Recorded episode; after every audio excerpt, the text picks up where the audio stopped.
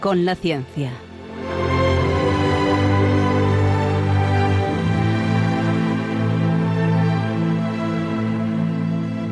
Dirigido por Javier Ángel Ramírez.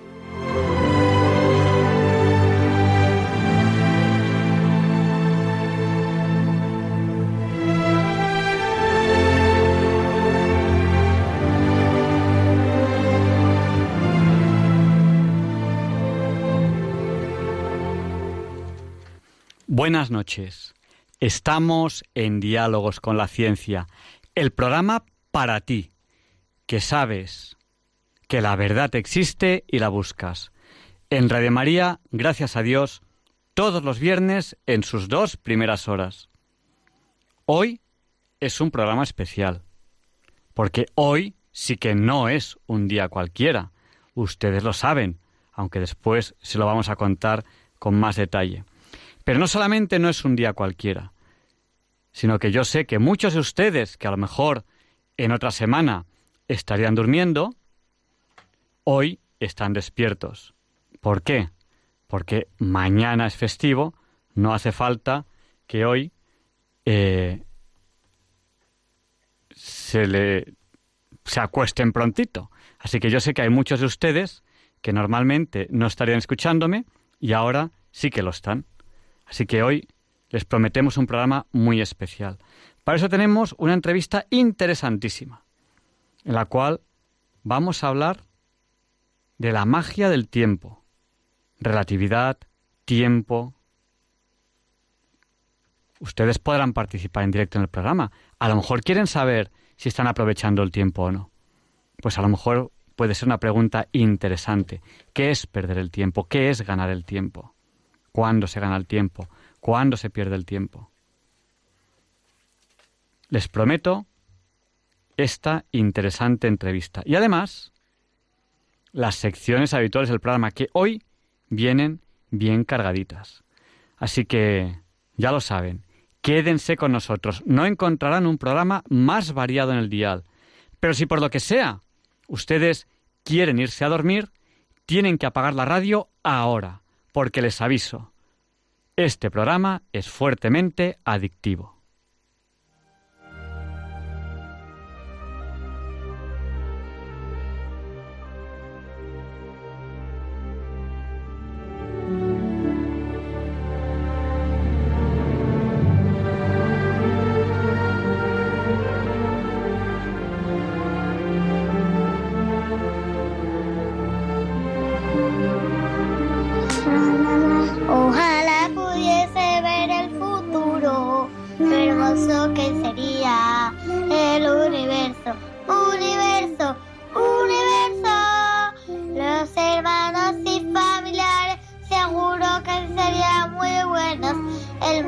sonriente cantando de alegría.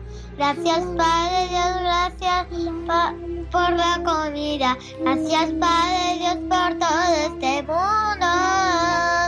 Gracias Padre Dios.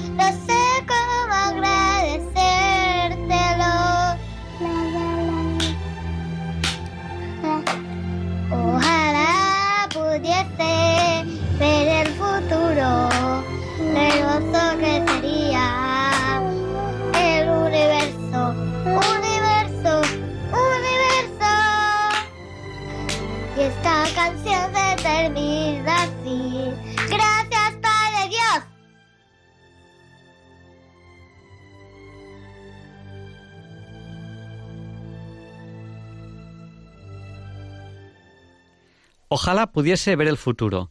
Este es el deseo de estos niños. Ojalá pudiese ver el futuro. Hoy vamos a hablar de eso, del tiempo, presente, pasado y futuro. Prepárense bien. Esta entrevista les va a encantar, se lo aseguro. Y que les voy a decir que algunos de ustedes nos están escuchando en la frecuencia modulada. Pero alguno de ustedes a lo mejor se ha ido de viaje, de lo que llaman puente, que no es un puente, que es un festivo, y no conocen la frecuencia del FM de, de, allí donde van o van a irse ahora. ¿Cómo pueden escuchar Radio María? Pues en la TDT, en la televisión digital terrestre, que además de televisión también hay emisoras de radio. O muchos de ustedes nos escuchan a través de Internet. Yo lo sé. Tú estás escuchándome a través de Internet. Lo sé. ¿Cómo? A través de la app de la aplicación de Radio María o a través de la web www.radiomaria.es. Durante el programa pueden contactar con nosotros a través del WhatsApp del programa, que es el del 8. Recuérdenlo, 8 por 8 64 y nuestro WhatsApp es el 649 888871, que también es 8. 71 también es 8. 649 888871. Sí, me pregunta uno, ¿cuántos 8 son? 4. Y el WhatsApp pueden utilizarlo para escribirnos. No nos llamen porque no cogemos ese número de teléfono. Después les daremos el número de teléfono para que ustedes participen en directo en el programa si quieren. Bueno, felicidades a las Pilares. Pilar de Coria nos ha enviado un paquetito maravilloso con un montón de dulces, la mitad para diálogos con la ciencia y la otra mitad para para el equipo en general de, Radio María. Ya los hemos repartido, lo que ocurre que, bueno, tardaremos en comérnoslo. Pilar, no hacía falta que nos enviases tantas cosas. Te lo agradecemos muchísimo. Nos has escrito a Paseo de los Lanceros número 2 en Madrid. También hemos, hemos recibido otras cartas que luego les, les comentaremos. Muchas gracias a todas las personas que nos han escrito a Paseo de los Lanceros número 2 en Madrid. Bueno, pues vamos a empezar ya esta entrevista.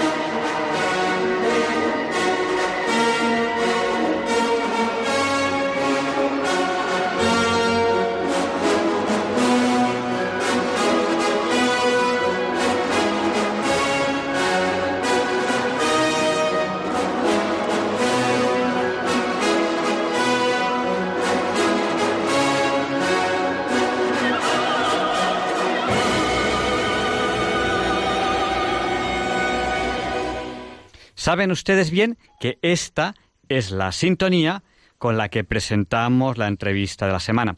Les he dicho que habíamos recibido carta de Pilar, que nos escribe desde Coria. Nos ha escrito a Paseo de los Lanceros número 2 al 28024 de Madrid a Diálogos con la Ciencia a Radio María.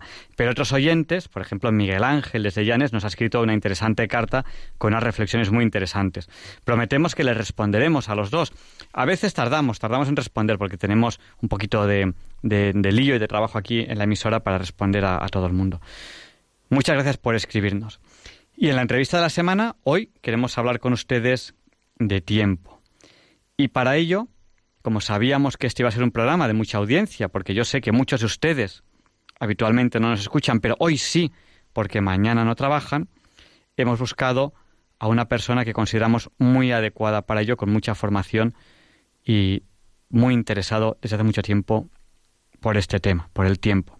Él es Antonio Martín Carrillo Domínguez, es ingeniero aeronáutico, doctor en ciencias económicas y empresariales, ha sido decano del Colegio Oficial de Ingenieros Aeronáuticos de España y mm, fue elegido Eisenhower Fellow, siendo becario de la NASA, se dice pronto, escribe poemas, a lo mejor, le hemos pedido que también nos, lea algún poema suyo sobre, sobre el tiempo hoy y, muchas más cosas. La verdad es que es difícil. ¿Por dónde, por dónde le... ¿Cómo le presentamos, no?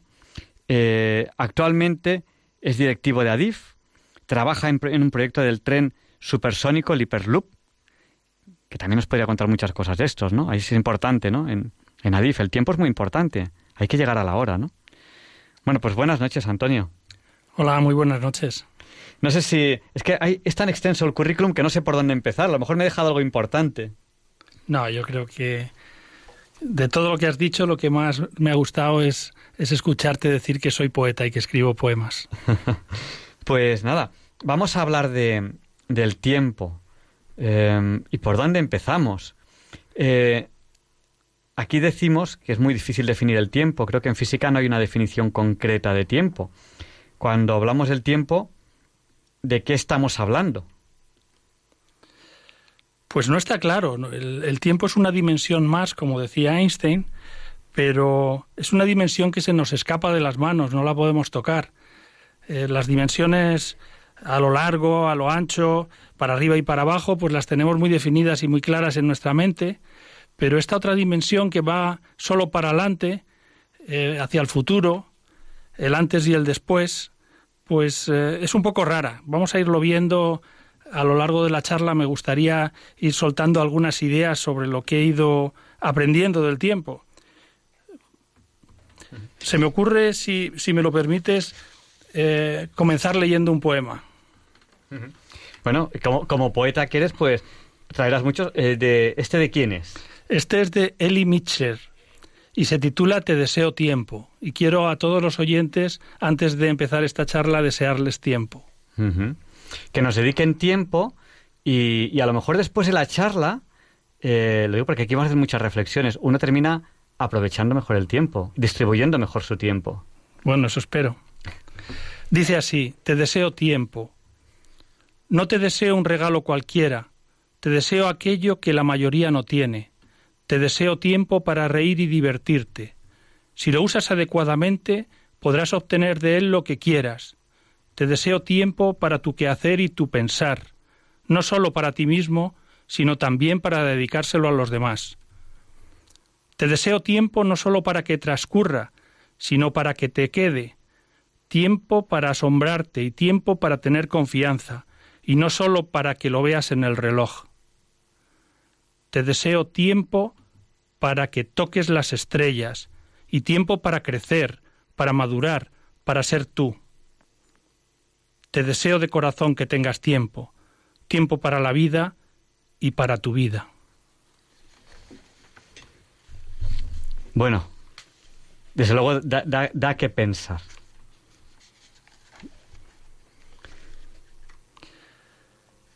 Es un poema yo creo muy bonito y, y por eso he querido dedicárselo a los oyentes en este momento.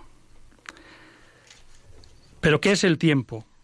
Esa pregunta se le hicieron a San Agustín y, San Agustín respondió que si nadie me lo pregunta, sé lo que es el tiempo, pero si quiero explicárselo a alguien, entonces no sé hacerlo. Yo creo que a nosotros nos pasa un poco eso. Pero tenemos una idea preconcebida de lo que nosotros pensamos que es el tiempo que a lo mejor no se, no se corresponde tampoco con la realidad. Lo iremos viendo en el transcurso de la charla, si os parece. Mm, yo, siempre he dicho que no existe en física una definición clara de tiempo. Y cuanto más se investiga, cuanto más se investiga, eh, menos sabemos. Bueno, con la palabra tiempo, en la T de tiempo en el diccionario, no solamente nos referimos al tiempo de reloj, eso a lo mejor conviene explicarlo. Hoy estamos hablando del tiempo entre comillas de reloj. No estamos hablando del tiempo atmosférico, por ejemplo. ¿no? Hay varias palabras eh, antónimas a, ese, a, ese, respecto que, usan esa, esa denominación de tiempo. Bueno, seguimos con el tiempo. ¿Qué podemos decir? Pues mira, otra, una frase de un pensador español, que era José Luis San Pedro, cuando le decían que el tiempo es oro. Y José Luis San Pedro decía, el tiempo no es oro, el oro no vale nada, el tiempo es vida. Y yo creo que tenía muchísima razón. El tiempo está directamente relacionado con nuestra vida. De hecho, el tiempo es algo subjetivo. El tiempo no pasa para todas las personas a la misma velocidad. Yo cuando tengo que explicar esto, lo hago con un ejemplo. Yo he sido paracaidista. Entonces, cuando uno salta desde el avión, eh, tiene que medir el tiempo antes de tirar la anilla. No puede tirar ni muy pronto, porque se podría enganchar con el avión, ni muy tarde, porque te podrías acercar al suelo. Entonces, lo que te dicen es que tienes que contar hasta 10 antes de tirar de la anilla. Y yo no sé por qué, cada vez que saltas de un avión, todo el mundo empieza a contar de esta forma. 1, 2, 3, 4, 5, 6, 7, 8, 9 y 10. Y lo hace muy deprisa, con lo cual no cuenta los 10 segundos que, que le han dicho que tiene que esperar, porque el tiempo para él pasa a una velocidad enorme. Y la prueba de que esto es así es que ya a los alumnos nuevos que, que, van saltando en paracaídas no les dicen que cuenten del 1 al 10. Le dicen que cuente 101, 102, 103, 104, 5, 110 y ya tiras de la anilla. O sea que el tiempo cuando uno está en la tierra parado tomándose un café no es lo mismo que el tiempo cuando está uno saltando de un avión. Bueno, esto es como el tiempo cuando uno está con la persona amada, que se te, se te va de las manos. Cuando uno está en una de mis clases, seguro que se le hace larguísimo. Pero cuando uno está con alguien con quien quiere estar, seguro que, que parece que... Dice, ¿ya? ¿Ya ha pasado ese tiempo? ¿Ya han pasado tres horas? Pues así es. Decía Alfonso L. Dice, hablamos de matar el tiempo como si no fuera el tiempo el que nos mata a nosotros. Efectivamente, el tiempo está ligado a nuestra vida. Nosotros, cada uno de nosotros percibe el tiempo de una manera distinta, he dicho antes. Efectivamente, para los niños el tiempo pasa muchísimo más despacio que para nosotros. ¿Eso tiene alguna explicación? Pues yo no lo sé. Yo tengo la experiencia de estar esperando eh, para entrar al médico con mis hijos y cuando yo voy a empezar a leer una de las revistas, mientras la elijo, pues mis hijos ya habían subido, habían bajado, habían roto no sé qué, habían, se habían escondido detrás de la cortina, el otro se había hecho pis, había mojado todo. Es decir, en lo que para nosotros los adultos es un rango de tiempo muy corto, para los niños es muy largo. Y además percibimos que cuanto más mayores nos vamos haciendo, el tiempo vuela, el tiempo pasa cada vez más deprisa. Yo, yo, este año, aunque la asignatura que yo imparto ahora no tiene que ver con la física ni con el tiempo, eh, empecé el curso hablándoles a, a, los alumnos del tiempo.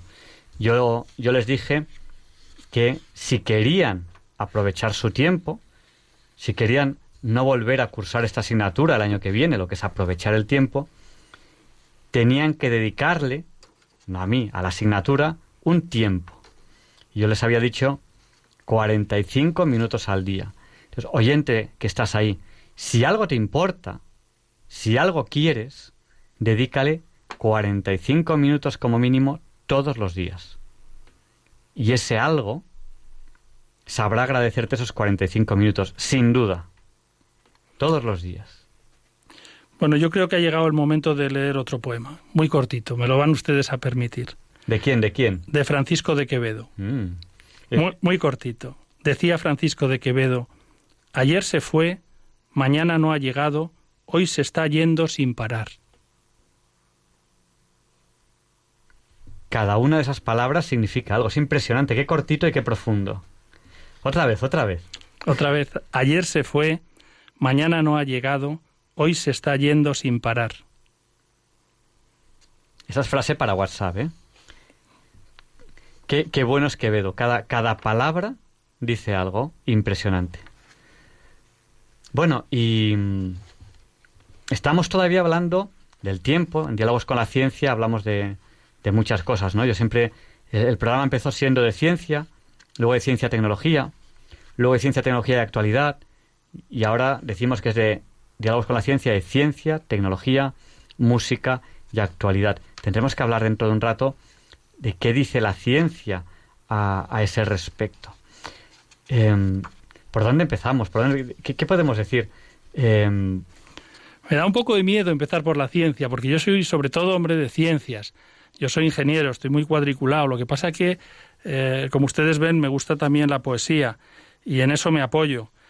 Pero, pero yo soy inventor, a mí me gustaría, a mí me gustaría inventar la máquina del tiempo. ¿Y qué pistas tenemos? ¿Conseguiremos viajar en el tiempo? ¿Hacia adelante? ¿Hacia atrás? ¿Cómo lo haremos? Bueno, en las películas ya hemos visto que, que se puede viajar hacia adelante y hacia atrás sin mayor problema. Eh, hay películas como Back to the Future, que, uno se sube en un coche, sale a toda velocidad con el coche ese y puede ir hacia el pasado, hacia el futuro o a donde él quiera. Eh, desgraciadamente sabemos que nos está prohibido yo creo que iba a decir de momento, nos está prohibido ir hacia el pasado. Vamos siempre hacia el futuro, pero podemos ir hacia el futuro con distintas velocidades. Es decir, que el viaje al futuro sí que es algo técnicamente posible. El viaje al pasado ya es otra cosa. El pasado se nos permite verlo. Cuando observamos las estrellas estamos viendo el pasado, pero no se nos permite tocarlo. El futuro es al revés. Nosotros estamos viajando siempre hacia el futuro cuando estamos eh, en nuestra casa o cuando estamos eh, en el coche, estamos viajando siempre hacia el futuro. Eh, aquí, en Diálogos con la Ciencia, a veces hemos explicado qué es eso de que cuando miramos a las estrellas vemos el pasado. Pero a lo mejor convendría repasarlo un poco, porque no todo el mundo escucha todos nuestros programas. Y hoy, hoy tenemos oyentes que habitualmente no nos escuchan. A estos oyentes que están hoy aquí con nosotros en Diálogos con la Ciencia, el programa para ti, que sabes que la verdad existe y la buscas, les invitamos a que ya se enganchen todos los jueves, incluso aquellos en los que trabajan los viernes. Yo también trabajo los viernes. Y les aseguro que lo mejor de mi semana es diálogos con la ciencia. Cuidado no se enganchen, porque acabará siendo lo mejor de la suya. ¿Qué es eso de que cuando miramos a las estrellas vemos el pasado? Bueno, pues yo se lo voy a comentar con dos ejemplos eh, muy bonitos, que además les recomiendo que, que, se, que investiguen, que, que se preocupen de, de conocerlo. Eh, cuando miramos el cielo por la noche y lo hacemos con un telescopio, pues vemos estrellas, vemos galaxias, y vemos nebulosas. Hay una nebulosa en especial que está muy cerca de nuestro sistema solar, que se llama la nebulosa de la hélice, también conocida como el ojo de Dios. El ojo de Dios es una nebulosa preciosa, de muchos colores, que está a 680 años luz de la Tierra. Es decir, que lo que nosotros vemos, esa fotografía de ese ojo enorme, que conocemos como el ojo de Dios, existió hace 680 años, porque nos ha tardado ese tiempo en llegar. Hay otra nebulosa, también parecida, que he traído hoy aquí, que se llama los pilares de la creación. Los pilares de la creación está a unos 7.000 años luz de la Tierra. Eso quiere decir que los pilares que nosotros vemos, los esa nebulosa tan bonita de, colores, que está en, es una parte de la nebulosa del Águila, pues ha tardado 7.000 años en llegar. Eh, tengan en cuenta que si desde esta nebulosa nos estuvieran mirando a nosotros, no nos verían a nosotros actualmente, verían a unos señores que están, pues, pues no lo sé, al final de, de la edad de piedra, llegando a la edad de bronce, nos verían inventando la rueda y cosas de este estilo, en este preciso momento, porque lo que ellos verían sería nuestro pasado. Es muy curioso y es... Eh, a mí me tranquiliza un poco saber que el pasado está en algún sitio, el futuro también existe, porque se puede viajar a él, entonces si yo inventara o pudiera inventar la máquina del tiempo, lo primero que yo me preguntaría a mí mismo es, ¿existe el futuro actualmente? ¿Existe el pasado? porque si no existiera ni el pasado ni el futuro, no podría ni siquiera pensar en hacer la máquina del tiempo. La máquina del tiempo te lleva a algún sitio que existe. Ya sabemos que ir hacia atrás no podemos, pero sabemos que el pasado está en algún sitio y el futuro también. Bueno, eh, no podemos o a lo mejor sí. Cuando hablamos de mecánica cuántica, se consigue interactuar con, quarks del, pasado, lo cual es un misterio que no somos capaces de, entender y que ningún físico ha entendido todavía, aunque cuando se hacen estudios de quarks, eh, que alguna vez se lo he contado, que los quarks son como las cerezas que van de dos en dos, que están emparejados y cuando se hace algo a uno, pues responde otro. Se consigue que, al menos teóricamente, en la teoría, respondan quarks del pasado, lo cual puede dar una pista del posible, del posible, quizás, fíjense bien, del posible futuro viaje al pasado. ¿Puede estar por ahí quizá la pista?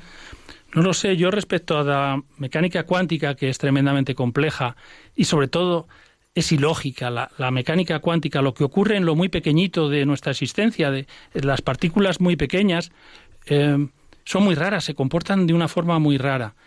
Y, yo pienso que es porque el tiempo no es, no es un continuo, sino que el tiempo llega un momento que si uno va a tiempos muy cortitos, muy cortitos, pues está hecho a base de píxeles, parecido a lo que ocurre con la televisión, hasta que llega uno a un punto en el que el tiempo ya no existe.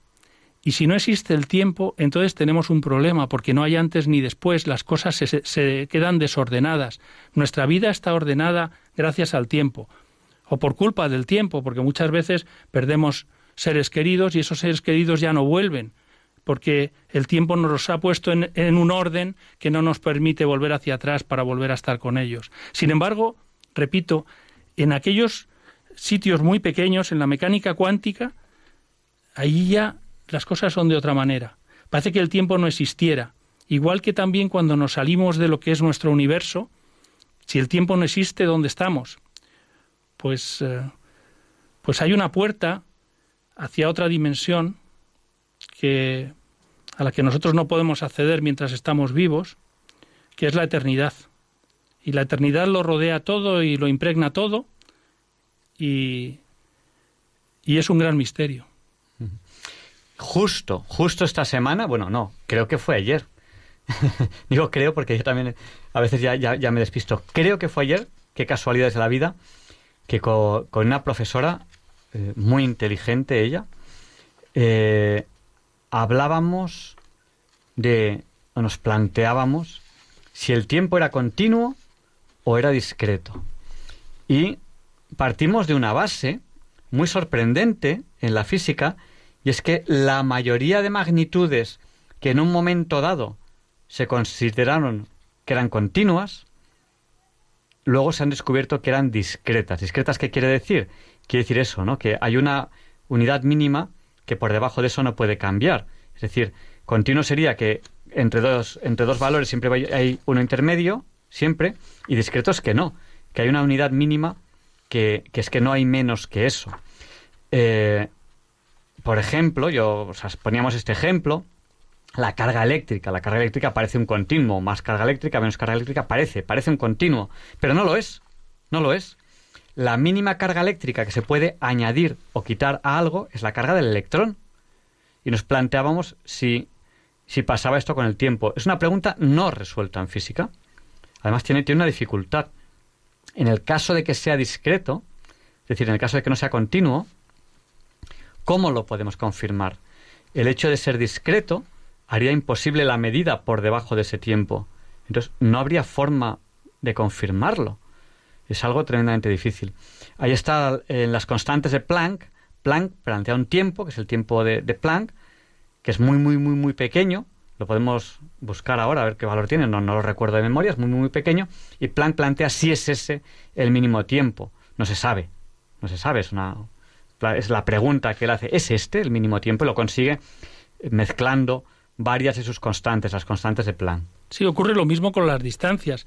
En realidad, Einstein nos vino a decir que el tiempo y la distancia eran la misma cosa. Entonces, si el tiempo no es continuo, que está hecho a base de pedacitos, pues lo mismo ocurre con, las longitudes, con las otras tres dimensiones. Que cuando llegamos a una dimensión muy pequeñita, que se llama la, la dimensión de Planck, la más pequeña de todas, a partir de esa ya no se puede ir a una dimensión más pequeña porque no existe, es la dimensión más pequeña de nuestro universo y es muy pequeñita. Pero es que ahí abajo, ahí abajo, en las dimensiones esas tan pequeñas, la naturaleza hace muchas trampas. Hace muchas trampas. Las hace siempre que se puede ocultar y cada vez nos sorprende más en el mundo científico descubrir esas cosas que, que a la naturaleza le gusta hacer. Entonces es sorprendente, pues esto que estamos comentando. lo que ocurre en lo muy pequeño, que es que uno, pues por hablar por de, una partícula elemental, como pueda ser el electrón, pues sabemos que, que no podemos saber dónde está el electrón y hacia dónde va a la vez. Si sabemos dónde está el electrón, no sabemos hacia dónde va, y si sabemos hacia dónde va, no sabemos dónde está. Bueno, eh, impresionante. Y la Biblia habla del origen de los tiempos. ¿La ciencia habla del origen de los tiempos? ¿O la ciencia no nos dice nada del origen de los tiempos? Bueno, la ciencia actualmente habla del Big Bang como el principio de todos los tiempos, una acumulación tremenda de energía en un punto muy pequeño, y esa energía se transforma en masa por la fórmula de Einstein E igual a mc cuadrado, es decir, la energía se transforma en masa multiplicada por la constante c cuadrado, y de repente pues eh, empiezan a crearse eh, las estrellas, los planetas y el universo tal y como lo conocen, tal y como lo conocemos actualmente. O sea, hubo, hubo un Big Bang. Hubo un Big Bang que fue el principio de todos los tiempos. Y antes de ese Big Bang no existía el tiempo. No había un antes ni un después, ni había un largo ni un ancho. Se creó todo. Se crearon las distancias y los tiempos. O sea que esa, esa pregunta de qué había antes del Big Bang es más filosófica que, física, a lo sí, esa pregunta se la hicieron a San Agustín una vez. Le preguntaron a San Agustín qué hacía Dios antes de crear el mundo. Y San Agustín, después de pensarlo unos momentos, contestó Dios, antes de crear el mundo, estaba creando el infierno para aquellas personas que hacían preguntas del tipo que está haciéndola usted. bueno, bueno. Siglo, siglo IV, ¿no? San Agustín, si no me equivoco, siglo IV. Em, vaya, vaya, vaya personaje. No, nos vamos a, poner hoy a hablar de San Agustín. porque era un estudioso del tiempo. Sí, yo creo que era estudioso de, de, todo, ¿no? Le, le, gustaba todo. Voy, voy a poner eh, una, una, frase de, San Agustín en mi estado que era algo así como eh, conócete, acéptate y mejórate o algo así, ¿no? Y la, voy a buscar, la voy a poner en, en, mi estado del WhatsApp, ¿no? Era conócete, acéptate y, y mejórate o algo así, ¿no? Pues sí. Pues eh, hablando del Big Bang, tenemos un número eh, aproximado de la fecha de la creación. Fue hace 13.700 millones de años. Algún científico había calculado que eran unos 13.800 millones de años y le dijeron, ala, exagerado, son 13.700. Y ahora parece que hay bastante consenso con esto en el mundo científico. O sea, el tiempo no está desde siempre. Esto es importante. Y tampoco va a estar para siempre. Sí, o sea, hay que tener algo que, es importante y que la física, los físicos, eh, están de, de, acuerdo. Hubo, hubo un inicio de todo lo que conocemos del universo, hubo un inicio, se le asigna esa fecha, 13.700 millones de años, y igual que hay un consenso en que hubo un inicio, hay un final. Ahí, ahí, ya hay un poco, un poco más de, ambigüedad de ese cuándo, pero la, física acepta que hay un final, un final del universo. Este universo se acabará. Eh, eso para algunos, algunos les desanima. si se acabará, ¿para qué voy a hacer las cosas bien si un día se acabará? Pero nos hablaba aquí nuestro invitado de esa, esa, puerta trasera al no tiempo, ¿no? A, la eternidad. Bueno, esa puerta trasera, si es otra dimensión, está en todas partes, como Dios. ¿Eh? Y a veces pienso también, el cielo, ¿dónde está el cielo? Pues el cielo puede ser también de otras dimensiones. Desde luego no es parte de este mundo, eso sí lo parece que lo tenemos claro, ¿verdad? Así es. Bueno, y mm, enseguida les, les, daremos paso a ustedes, a nuestros oyentes, pero tenemos muchas, muchas cosas de, de, que, de qué hablar en este, en, este, en este programa. Cuando hablamos de tiempo, cuando nos hemos ido a lo pequeño, a lo pequeño, que lo pequeño es la mecánica cuántica, nos hemos quedado sin palabras. ¿no? ¿Qué cosas más, más curiosas pasan con el tiempo y la mecánica cuántica? O cuando nos vamos a, lo grande, a la relatividad, cosas que nos sorprenden, ¿no? Eh, el gran reto de la física de ahora está casar, es decir, entender que es el mismo mundo, el mundo en el que vivimos, el universo en el que vivimos, es el que hace las cosas sorprendentes de la mecánica cuántica y sorprendentes de la mecánica relativista. Y es el mismo mundo el que hace eso. Por tanto, tiene que haber una forma de explicarlo, unas leyes que funcionen en lo grande y en lo pequeño. Y estamos muy lejos de, llegar a esas leyes. Cuanto más estudiamos, más nos damos cuenta de que no sabemos, ¿no? Y si queremos medir lo que sabe una persona, lo que tenemos que medir es lo que él es consciente que no sabe. Posiblemente el que es más consciente que no sabe cosas es el que más sepa. Y el que es menos consciente, posiblemente es el que menos sepa. O sea, hay que tener mucho cuidado con los que se lo saben todo. Sí, yo, yo tengo una frase, eh, un poco de resumen de, de las conclusiones de la ciencia, que dice así, el hombre busca respuestas, pero encuentra preguntas.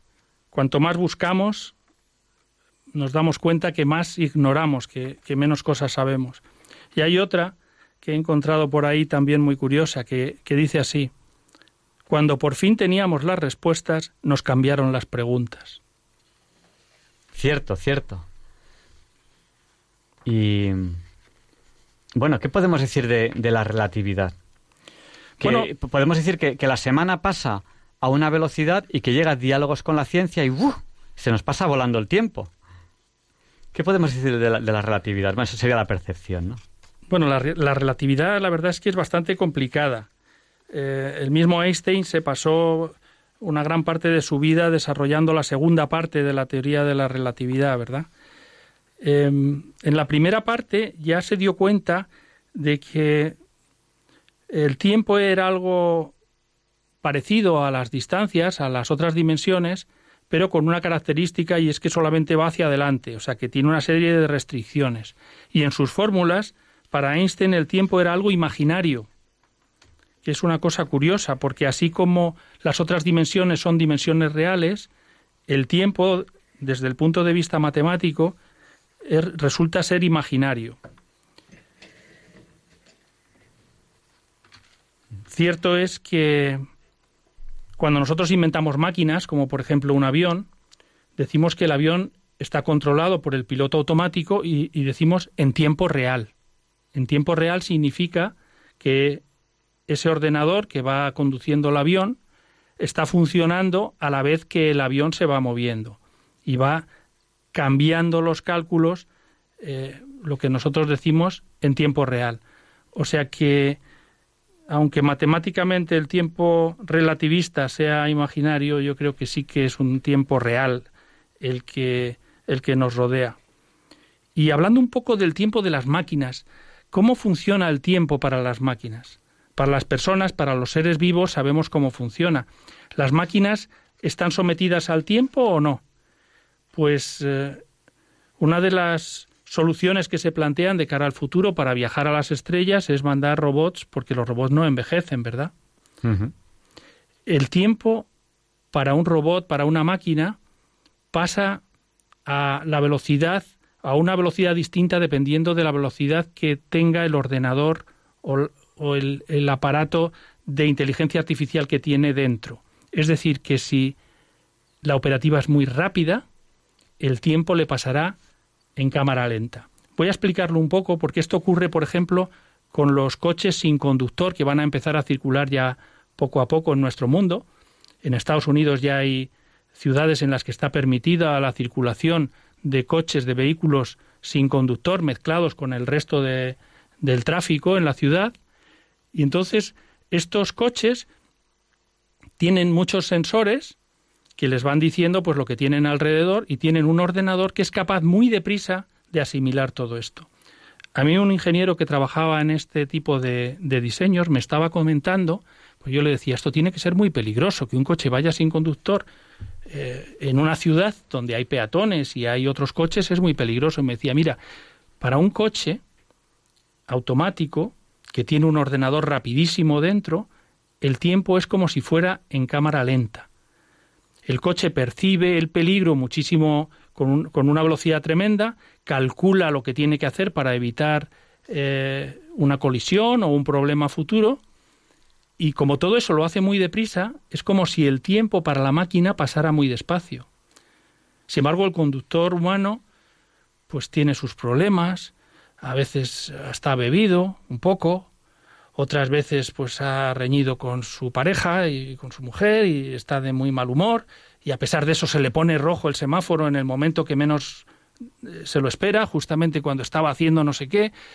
Eso para una máquina no ocurre. Y, yo creo que no, no tardará mucho tiempo en que veamos coches de estos, coches automáticos, para los que, como digo, el tiempo pasa de otra manera. Un tema interesantísimo. Recordamos a nuestros oyentes que estamos en Diálogos con la Ciencia, estamos entrevistando a Antonio Martín Carrillo Domínguez, él es ingeniero aeronáutico, doctor en Ciencias Económicas y Empresariales, es directivo de ADIF, trabaja en el proyecto del tren supersónico, el Hyperloop, ha sido decano del Colegio Oficial de Ingenieros Aeronáuticos de España, fue elegido Eisenhower Fellow, siendo becario de, la NASA, y, también es poeta, ha escrito, ha escrito poetas. Con él estamos hablando del tiempo, de la relatividad, y no vamos a tardar en dar paso a los oyentes, ¿no? que tendrán mucho que, preguntarnos. Pues eh, si me lo permites te voy a leer un par de poemas míos. Claro, por supuesto. ¿Eh? Este primer poema que voy a leer se llama Ligeramente se curva la luz y dice así, Ligeramente se curva la luz arrastrando consigo al tiempo. Ligeramente se curva el horizonte en el rojizo espectáculo de la aurora. Ligeramente madrugó la madrugada. Ligeramente sonríe tu sonrisa. Ligeramente se curva la luz arrastrando consigo al tiempo. Ligeramente se olvida la verdad ligeramente serpentea la, serpiente, ligeramente se desliza la vida, ligeramente te abraza la muerte. Bueno, también hay para pensar ahí. Es ligero todo. Es ligero, pero ligero y profundo. Sí, porque hay mucho cuidado con las cosas ligeras, porque, porque uno se pone a andar hacia adelante y, resulta que una ligera curvatura que tiene la Tierra y, después de muchísimos kilómetros uno aparece por detrás. Pero es muy ligero, ¿eh? porque la Tierra está casi plana, pero es muy ligero. Por eso... Vaya, vaya, reflexión, y es cierta. Uno se pone a, a remar, a remar, en esta superficie plana que es el mar, y con esa pequeña curvatura inapreciable da la vuelta al mundo y acaba en el mismo lugar. Pues así es. Habrá que esquivar algún continente, pero... Bueno, pues eh, si me lo permites voy a abusar de tu generosidad y voy a leer otros dos poemitas súper cortos. Perfecto. Este se llama Todo el tiempo del mundo y está en, en uno de mis libros que se llama A cielo abierto, Todo el tiempo del mundo. Dice así, todo el tiempo del mundo, la vida por delante, cada día, cada instante, avanza el calendario, siempre el mismo horario, pasó otro mes, qué poquito es todo el tiempo del mundo. Se nos escapa, el tiempo se nos escapa de las manos, ¿verdad? Sí, me, me, quedo, me quedo sin palabras. A ver este otro. Este otro tiene una cita de Antonio Machado, tiene unos poemas preciosos y me inspiró este, este que voy a leer ahora. Eh, se titula El tren del tiempo. Decía Antonio Machado, ¿dónde estamos? ¿Dónde todos nos bajamos? Y dice así, ya está en marcha la máquina del tiempo ya estamos acomodados todos los viajeros. El horizonte corta el cielo y desde la ventana el paisaje se despliega y nos acompaña en nuestro traqueteo hasta la próxima estación de la vida. Allí algunos suben y comienzan su viaje, otros bajarán a medio camino porque ya está en marcha la máquina del tiempo. Impresionante. Bueno, pues yo creo que vamos a, yo creo que vamos a dar paso a los oyentes.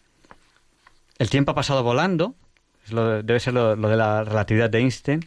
Ya son las 0 horas 45 minutos, una hora menos en, las Islas Canarias. Y, y, vamos a darle paso ya a nuestros oyentes. Les damos el número de teléfono al que pueden llamar si quieren, que es el 91 005 94 19. Se lo repito, por si no tienen papel o bolígrafo a mano, 91 005 94 19. Llámenos ya si quieren participar en directo en el programa, porque luego en pocos minutos ya no podemos dar, dar paso a los oyentes. Y les voy a dar una recomendación. Que ustedes quieren hacer un regalo bonito a alguien, pues no se gasten dinero. Regálenle tiempo. Porque vivimos en un mundo en el que estamos todos ocupadísimos. Y lo más bonito que podemos regalar al otro es el tiempo. Vamos a dar paso a una primera llamada que nos ha llamado desde Madrid y, enseguida vamos a dar paso a un montón de llamadas porque de ya tenemos la centralita a tope.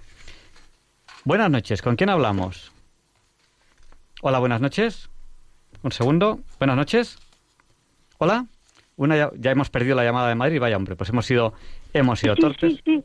No, no, no, no, no. Díganos. Le oigo, Sí, díganos. Sí, díganos. Ah, que muchas gracias. Qué bonito, qué bonito. Bueno, eh, eh, es que es precioso. Y sobre todo esto de los coches. Uy, qué cosa más grande. Bueno, bueno, bueno, bueno.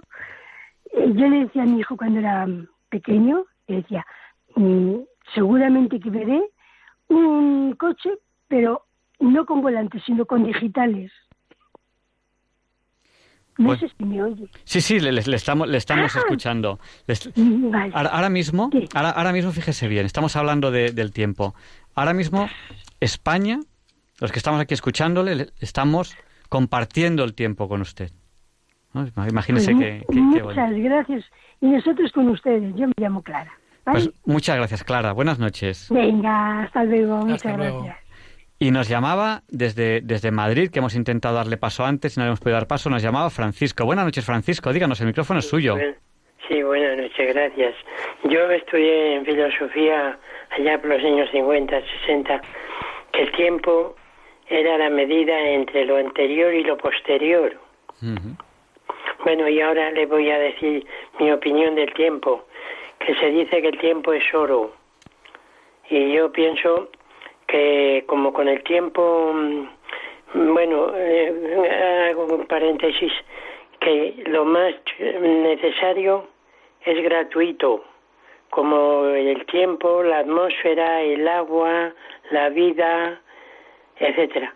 Y bueno, en cuanto a lo del tiempo es oro, pienso que si con el tiempo que ganamos hacemos las obras buenas, es infinitamente más, no tiene el oro valor con eso, porque con el oro no, no se gana el cielo. Y si con el tiempo hacemos las obras malas, el tiempo es carbón muy negro, porque nos ganamos la eternidad desgraciada. Sí, pues nada, pues muchas gracias Francisco por su reflexión. Sí, Vamos a seguir dando, dando, pasando llamadas si le parece bien. Muchas gracias, sí, gracias. Muy, es una, un programa, eh, eh, no me, no tengo palabras para decirle lo bien que está este programa. Bueno, todo lo de Radio María, pero vamos, eh, es una, esto de diálogos con la ciencia, le alabo a usted su trabajo. muchas gracias. Adiós. Gracias, Francisco. Muchas gracias, Francisco. Pues vamos a, dar paso a otras llamadas. No sé si, quiere comentar algo. Tenemos aquí una llamada que nos entra. sí, díganos. Yo no sé, yo soy Lola. Hola, Lola. Yo soy Lola. Estoy impresionada por esta entrevista, pero impresionada del todo. Me ha encantado, me gusta muchísimo. Yo soy bastante aficionada también a estar pensando todo eso. Me ha gustado, es que todo, todo, todo, porque estaba reservándome comentarle algo. Luego digo, no, le voy a comentar esto, porque no quería hacerlo esto largo. Por eso le voy a decir que en conjunto esto es, además es alucinante, como ahora dicen los jóvenes. Y sobre el tiempo, cómo pasa de rápido y de, vamos, de muy despacio para unos cuando se es pequeño, que es verdad, ¿eh? que parece que, que el mañana nunca va a venir cuando uno es muy pequeñito, que siempre vamos a estar así. Pues yo, como ya voy a cumplir 83 años, le digo que el tiempo es un soplo, la vida, ¿eh? no el tiempo, la vida. Es un soplo de tiempo. Entonces no sé lo que hacen matándose, las guerras, los robos, las cosas. Digo, Les falta tener a Dios, tener un interior muy, no sé, interiorizar su vida, los valores, todo, porque total estamos aquí cuatro días, no merece la pena nada. Nada malo, ¿eh? Nada malo.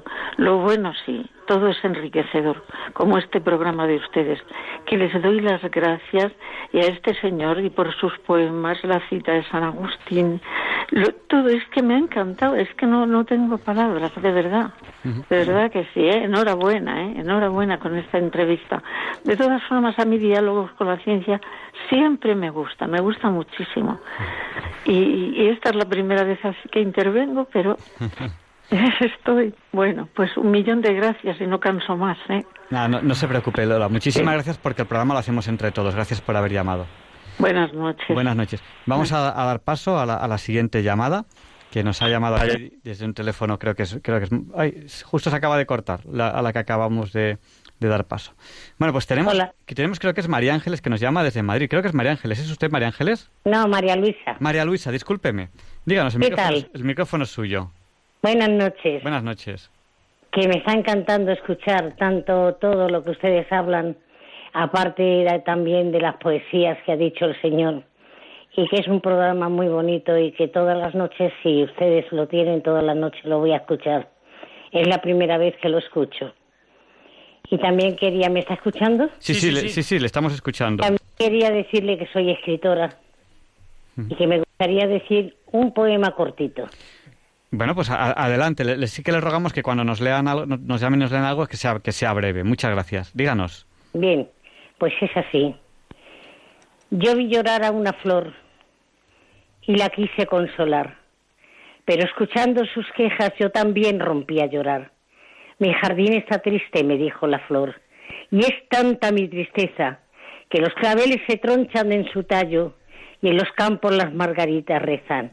Los girasoles se inclinan hasta besar la tierra y murmuran bajito, muy bajito, Señor, Señor, que no haya guerras, que no haya guerras. Pues muchísimas gracias.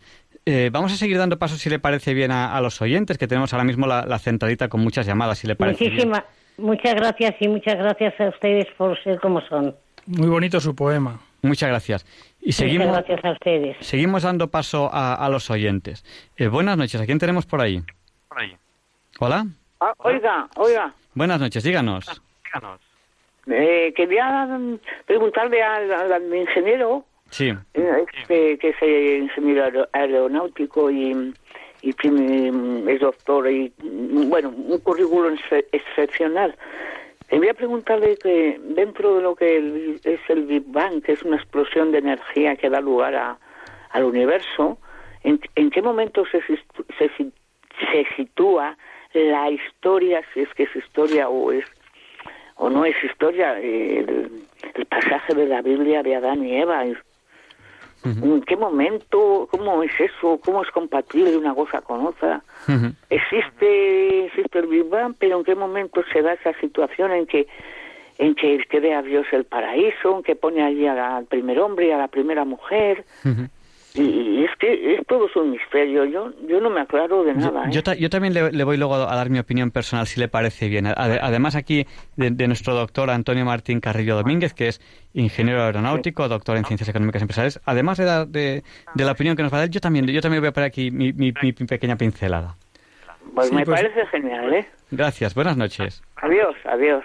Mire, la, la creación fue un proceso bastante largo. Eh, yo incluso creo que la creación, nosotros somos todavía parte de esa creación, ¿verdad? Que, que, que no ha terminado. El universo, como he comentado, tiene 13.700 millones de años. La Tierra tiene 4.600 millones de años. La Tierra, nuestro sistema solar, el Sol, la Tierra, la Luna, los planetas que conocemos, 4.600 millones de años. La atmósfera en la, en la Tierra tiene 3.500 millones de años. Y cuando la Tierra apareció la atmósfera, fue dotada la, Tierra de una atmósfera respirable, en el mismo momento en el que era posible, apareció la vida. Todavía no apareció Adán y Eva, apareció la vida. Los primeros eh, protozoos que aparecieron en el mar, ¿verdad? Y que dieron origen a la vida, de algo que estaba inanimado, muerto, que eran líquidos, piedras, eh, materiales muy calientes, aparecieron, apareció la vida, que es el primer gran misterio. La aparición, bueno, el primer gran misterio es la aparición del universo, el segundo, la vida, y el tercero es la aparición del hombre, del hombre y la mujer, de la aparición de la vida inteligente. Y, ahí es donde yo situaría a Adán y Eva, ¿verdad? En el momento en el que aparece la vida inteligente. Entonces, como digo, la vida en la Tierra apareció inmediatamente después de aparecer la atmósfera. O sea, la vida aparece cuando puede. Justo en el momento que puede aparecer, que es cuando ya hay atmósfera, ahí aparece la vida. Sin embargo, todavía el hombre y la mujer tardó más tiempo en aparecer. Tienen solo cuatro millones de años aproximadamente los primeros homínidos, ¿verdad? O sea que que Adán y Eva han empezado en la tierra antes de ayer si lo comparamos con la con el tiempo de la vida en la Tierra, con el tiempo que ha requerido el que se configurara todo el universo tal y como está hoy en día. Eh, yo solamente quiero decir que cuando leemos la Biblia, si la leemos como un cuento, no nos enteramos de nada. Decimos Adán y Eva y tal, pero cuando uno profundiza en el estudio de la Biblia, que yo animo a nuestros oyentes que vayan a las parroquias, y que profundicen en el estudio de la Biblia, se darán cuenta que cada párrafo es interesantísimo. Eh, cuando la Biblia eh, habla del pecado original, que es que queremos ser como dioses, eso tiene una realidad detrás. Un perro no quiere ser como Dios, una vaca no quiere ser como Dios. El hombre sí tiene esa tentación. El hombre sí quiere ser como Dios si se cree el creador, si se cree capaz de todo. Eso no le pasa a un ciervo. Y cuando la Biblia dice que cuando quiere ser como Dios, el entre comillas castigo es que se da cuenta de que está desnudo y que, y que es echado del paraíso, eso no les pasa a, la vaca, al perro, al ciervo. La vaca, el perro y el ciervo están desnudos y no se dan cuenta. El hombre sí. El hombre se da cuenta de que está desnudo. Pero eso ese desnudo es de que se da cuenta de que él quiere ser como Dios, pero es muy débil. Estoy desnudo, soy débil. Estoy desnudo. Doy risa, soy débil, no puedo. ¿Cómo voy yo desnudo a hacer esto? Y no sigo porque se nos va el programa. Pero la Biblia, si ustedes la estudian, es tremendamente profunda en cada uno de sus párrafos. Vamos a dar paso a la última llamada de la noche porque no tenemos más tiempo, que es la llamada de Milagros. Buenas noches, Milagros. Ya no tenemos más tiempo más llamadas. Le, voy a pedir brevedad. Sí, nada, yo soy la vista del programa, como ya una vez le he dicho alguna vez. Y quiero decirle, bueno, estoy totalmente de acuerdo con usted, Javier Ángel, y que no sé por qué no se llama usted Ángel Javier, que sería más lógico. Bueno, esto, yo le quiero decir que quién nos, a quién nos ha dicho ni quién puede decir dónde están las dimensiones. ¿Cómo podemos nosotros comprender que aquí, aquí mismo en este mundo, no hay una dimensión que no vemos? ¿Cómo lo podemos eso saber? Porque usted piensa una cosa, cuando Jesús subió al Padre, ascendió, pero resulta que ascendió y se puso una nube por medio. O sea, es decir, no se vio llegar al cielo, se pudo quedar en medio, se pudo quedar muy cerquita de nosotros. Y además, cuando Jesús, él cuando estaba, cuando estaba con sus apóstoles que se presentaba y se y desaparecía y se presentaba de golpe, ¿de dónde venía? O sea, es decir, yo pienso que la dimensión del cielo está muy cerquita de nosotros, pero claro, no estamos, no la vemos. Eso por ese punto. Y por otro punto, pues yo pienso que, que bueno, que la vida tiene cuatro días, verdaderamente sí. Por eso, por eso nuestro Señor, pues hace dos mil años que vino y en realidad no llevaba tanto tiempo el mundo, pero bueno, aunque, aunque haga muy poco tiempo, el, el hombre le da tiempo a ser malo y re malo. Y el hombre, con creerse tan listo, se está pegando un topetazo de tres pares de narices. Y eso ya lo vemos, ya lo vemos. Cuanto más cree que sabe, menos sabe. Y una cosa que quiero decir también es que este, este don Antonio, pues será muchas cosas de todo, pero tiene una humanidad que se le entiende todo. Y eso es maravilloso también. Pues muchas yo lo puedo, yo lo puedo comprender aunque aunque yo no tengo cultura como para entender esas cosas pero yo lo entiendo muchas gracias y, Milagros y quiero agradecerle el programa porque ya le digo que soy adicta adicta adicta total que lo admiro lo admiro Javier Ángel Muchas gracias, Milagros. y a. Luis también a Luis también lo admiro mucho Ahora, ahora, vi- ahora viene Vale. Luis Antequera. Tenemos ya que, te- que- que terminar la, la entrevista. Muchas gracias. De acuerdo gracias Buenas noches. adiós buenas noches Pues muchas gracias a Francisco, a Clara, a Loli, a Lola, a Milagros, a... a- ya no me acuerdo. Creo que yo había dicho María Ángeles y no era María Ángeles. Muchas gracias por, por estar ahí. Muchas gracias a Pilar, a Esperanza, si nos está escuchando. Muchas gracias. Y bueno, tenemos que terminar esta entrevista porque el tiempo se va volando aquí en Diálogos con la Ciencia. ¿Cómo la terminamos? Pues si me lo permites, la voy a terminar con un poema de Góngora, muy cortito también. Dice así, Si quieres por las estrellas saber, tiempo, dónde estás, miro que con ellas vas, pero no vuelves con ellas. ¿A dónde imprimes tus huellas que con tu curso no doy? Mas, ay que engañado estoy, que vuelas, corres y ruedas. Tú eres tiempo el que te quedas y yo soy el que me voy. Pues muchas gracias por esta interesantísima entrevista. Y siendo ya la una y dos minutos, no nos da tiempo a más, porque muchas gracias por haber estado aquí, eh, Antonio. Y tenemos que hablar de muchos más temas. Eh, si, si Antonio se deja, se deja coger, se deja capturar, eh, le capturaremos aquí en Diálogos con la Ciencia, que te- sabemos que tenemos muchas más cosas de las que hablar. Muchas gracias y buenas noches. Buenas noches. Y Luis Antequera nos explica por qué hoy no es un día cualquiera. It's a lovely day today, and whatever you've got to do, I'd be so happy to be doing it with you. But if you've got something that must be done, and it can only be done by one, there is nothing more to say.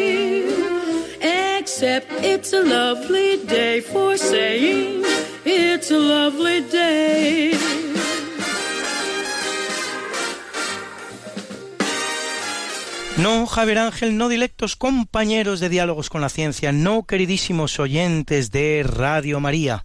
Claro que no es un día cualquiera, ningún día es un día cualquiera y este 12 de octubre que nos disponemos a comenzar hoy tampoco, porque en fecha tal, pero del año 539 a.C., la ciudad de Babilonia en la actual Irak cae ante el ejército persa del general Gobrias. 17 días después, el rey Ciro II el Grande entra en la ciudad. Son buenas noticias para los judíos que apenas dos años después verán finalizar el que llaman, el que ellos llaman destierro de Babilonia, comenzado medio siglo antes cuando el Babilón, dicho sea con todos los respetos, Nabucodonosor II, conquista Jerusalén y se lleva cautivos a sus habitantes.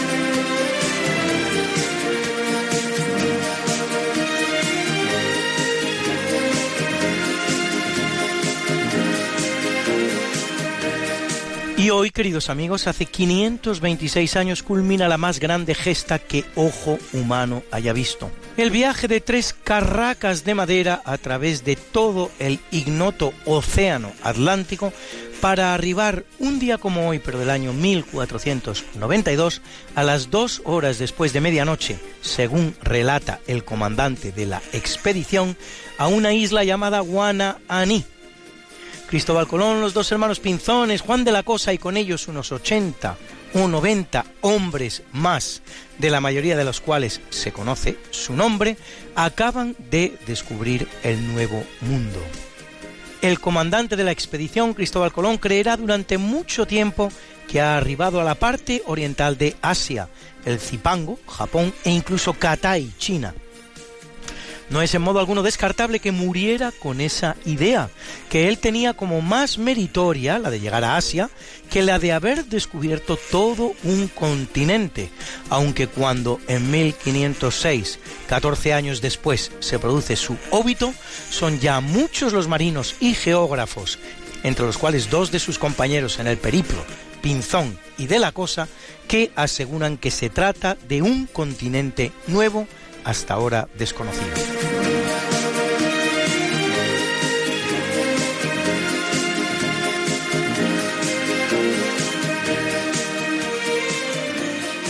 En el capítulo fecundo de las fundaciones españolas en América, en 1570 en Nueva España, el actual México, se funda la villa de Nuestra Señora de la Asunción de Zalaya. Y en 1709, también en México, el gobernador Antonio de Deza y Ulloa funda la ciudad de San Felipe del Real, Chihuahua. En 1847 se funda en Alemania la gran empresa Siemens AG, multinacional del sector industrial y energético que al día de hoy emplea a 372.000 trabajadores en más de 100 países. ¿Se dan ustedes cuenta? Más habitantes que la ciudad de Bilbao para que se hagan una idea. Trabaja para Siemens.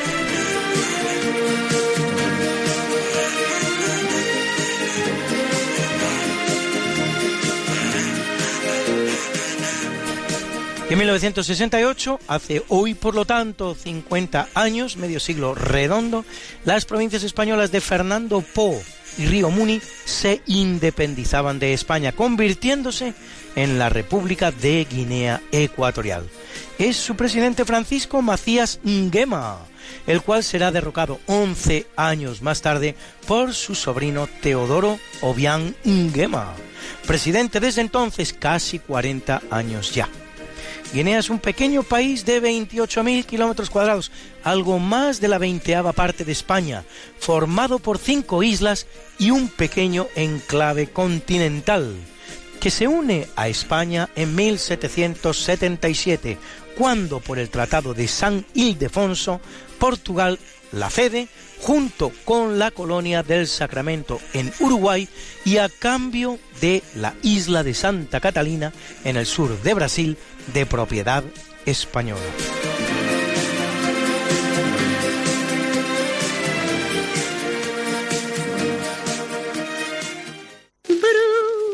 Bruna, nació María y está en la cuna, nació de día, tendrá fortuna. Por dar a la madre su vestido largo y entrar a la fiesta con un traje blanco será la reina cuando María cumpla 15 años.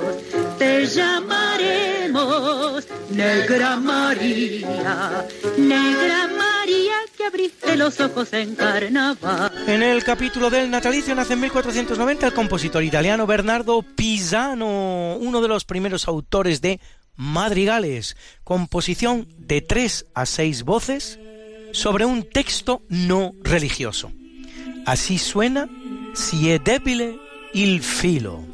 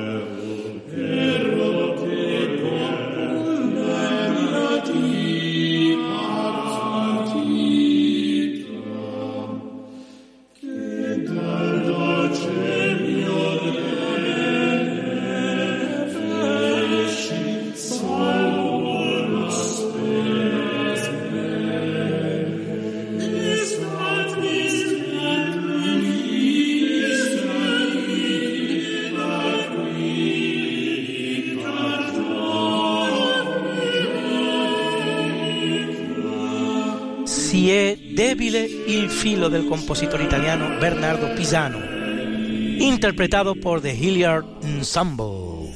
Y en 1745 el que nace es el escritor y fabulista español Félix María Samaniego, autor de divertidas y pedagógicas fábulas en verso, entre las cuales las famosas La cigarra y la hormiga o La zorra y las uvas.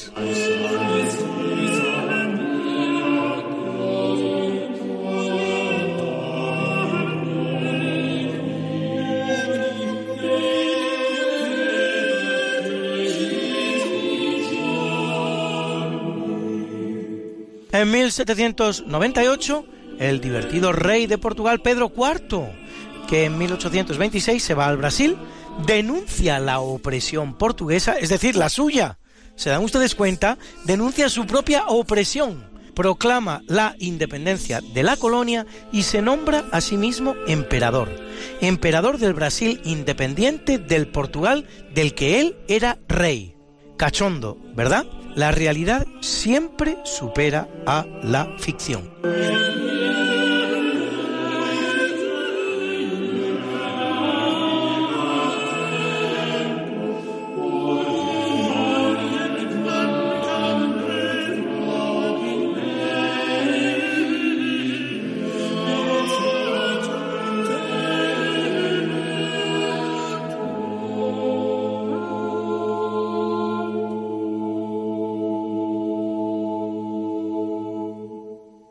En 1891, en Wrocław, en Polonia, nace la religiosa carmelita alemana convertida del judaísmo, Edith Stein, más conocida como Santa Teresa Benedicta de la Cruz, asesinada en la cámara de gas del siniestro campo de concentración de Auschwitz en agosto de 1942.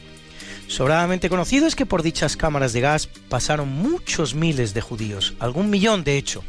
Menos conocido es que en dicho campo de concentración se hacinaban también miles de prisioneros de guerra soviéticos que cuando el campo de concentración es liberado en 1945 por el ejército soviético, son directamente enviados a Siberia, acusados por el benemérito gobierno soviético que era el suyo, de ser malos patriotas por haberse dejado apresar. Esto es así, señores. De esto no se habla. De los judíos sí, de esto no. Pero esto ocurrió también.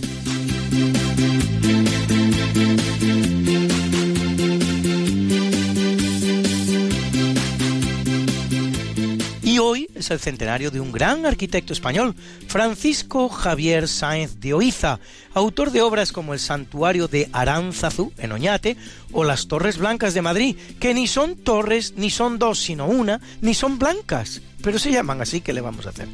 Y en 1935, una de las grandes voces del siglo XX, el irrepetible tenor italiano Luciano Pavarotti, al que escuchamos en una de sus más conocidas interpretaciones.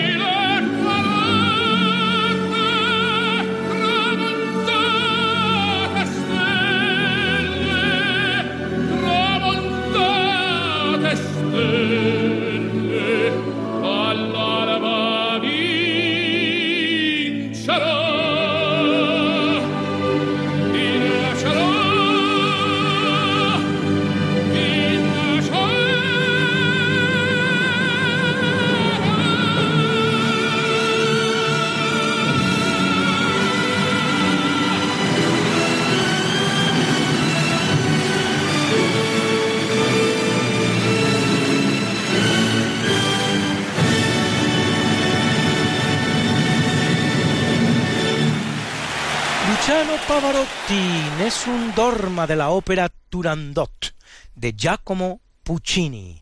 Dice la leyenda que Luciano no leía música. Su viuda Nicoletta Mantovani negó el aserto en una entrevista para ABC a finales de 2013. Luciano sí sabía música, aunque no era especialista porque no estudió en el conservatorio. De no haber sabido, no hubiera podido interpretar todas las óperas que interpretó, afirmaba Nicoletta.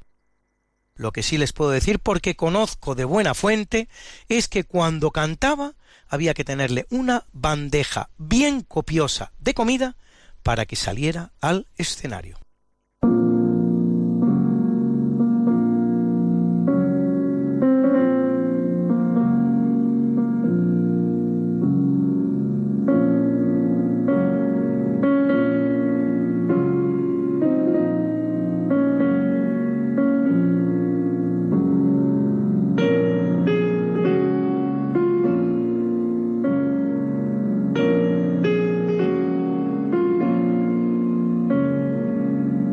Capítulo del obituario muere en 638 Honorio I, septuagésimo papa de la Iglesia Católica, que lo es durante 13 años entre 625 y 638, el cual hará frente a la herejía monotelita. Y en 1492, el mismo día en que los marinos españoles descubrían América, por lo tanto, en Borgo San Sepolcro, Piero della Francesca, pintor italiano del Quattrocento que decora la iglesia de San Francisco en Arezzo, donde deja su obra maestra, La leyenda de la Vera Cruz. Y en 1600 el gran filósofo español Luis de Molina, jesuita componente de la Escuela de Salamanca, que combatirá el determinismo protestante y a cuya doctrina se suele denominar molinismo. En 1956 el compositor italiano Lorenzo Perosi, a quien debemos este bellísimo Ave María, que nosotros vamos a dedicar en la voz de los niños cantores de la capilla Sixtina a esa Virgen tan española y tan hispana que es la Virgen del Pilar, que celebramos hoy.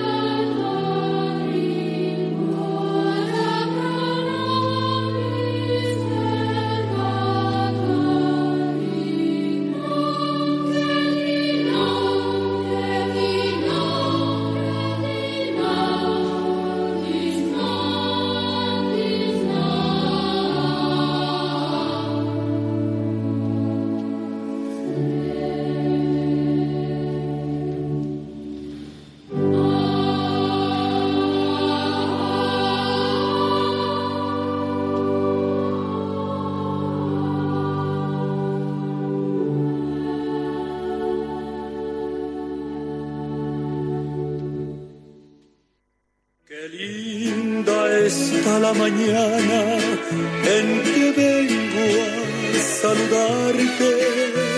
Venimos todos con gusto y placer a felicitarte. El día en que tú naciste, nacieron todas las flores. En la pila del bautismo señores. Ya viene amaneciendo, ya la luz del día nos dio. Levántate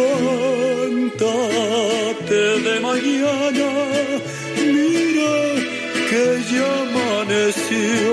Y felicitamos hoy al gran arquitecto norteamericano Richard Mayer, premio Pritzker y medalla de oro de la American Institute of Architects, autor de obras como el nuevo Ayuntamiento de La Haya o el Museo de Arte Contemporáneo de Barcelona, que cumple 84, y al gran defensa del Real Madrid, Miguel Porlán, más conocido como Chendo, ganador de una Champions, dos copas de la UEFA y siete ligas, que cumple 57, y a nuestras guapas. Hoy, la preciosa modelo española Judith Mascó, que cumple 49, la guapa atleta sueca Kaisa Bergvist, plus marquista mundial de altura con 2 metros 8 centímetros, que cumple 42, y a la no menos guapa cantante argentina Soledad Pastoruti, que para celebrar su 38 cumpleaños nos deleita con este pegadizo Tren del Cielo.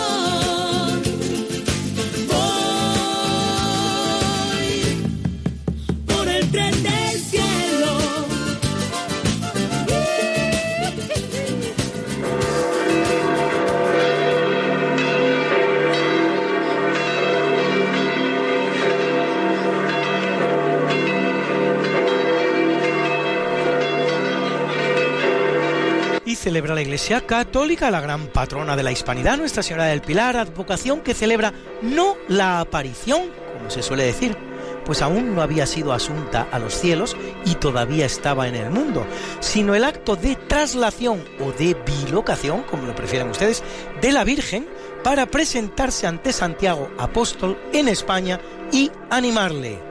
Y a Evagrio, Prisciano, Edistio, Amelio, Amigo, Fiacra y Florencio, mártires. A Maximiliano, Valfrido, Monas y Salvino, obispos. A Eustaquio, presbítero. Y a Serafín, confesor. Hoy es el Día Internacional para la Reducción de los Desastres Naturales, unos desastres que se han producido durante toda la historia del planeta. Buena prueba de lo cual los que conmemoramos solo tal día como hoy. Así, por ejemplo, cuando la llamada inundación de Burchardi en 1634 deja un saldo de 15.000 personas ahogadas en Alemania y Holanda. O cuando una tormenta en 1737 que vierte casi 4 metros de agua en Calcuta deja un saldo de 3.000 muertos en una población de 20.000. O cuando un huracán en 1780 que dura una semana entera deja 22.000 muertes directas y 5.000 más en los siguientes días. O cuando en 1962 la llamada tormenta del día de Colón deja 46 muertos y daños por más de 230 millones de dólares. Dicho sea para todos los que creen que estas cosas no pasaban antes y solo ocurren ahora desde lo del cambio climático, que a ustedes les parecerá increíble, pero son legión. Y como yo sé que a muchos de ustedes les gustan estas efemérides, pues pueden ustedes consultarlas como siempre en el medio Religión en Libertad, en la columna En Cuerpo y Alma, donde las colgamos para ustedes cada, cada semana.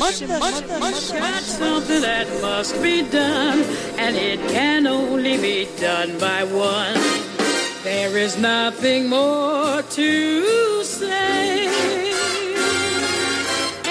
except it's a lovely day for saying it's a lovely day.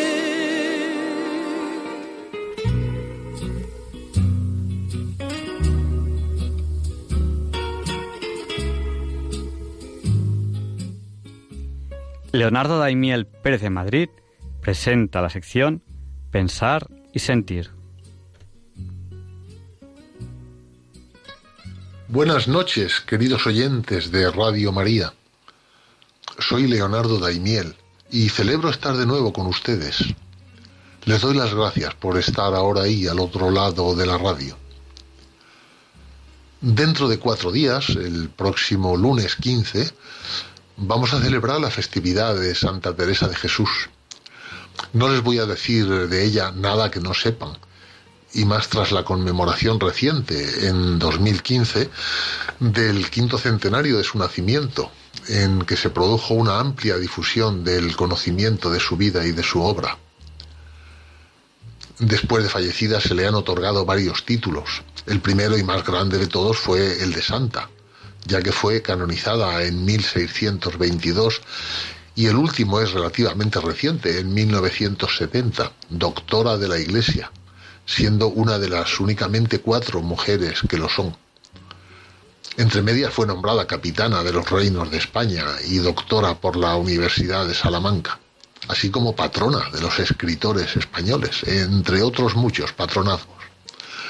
Así es que hoy, en lugar de glosar a la autora del texto que voy a leer para ustedes, lo voy a hacer sobre el propio texto.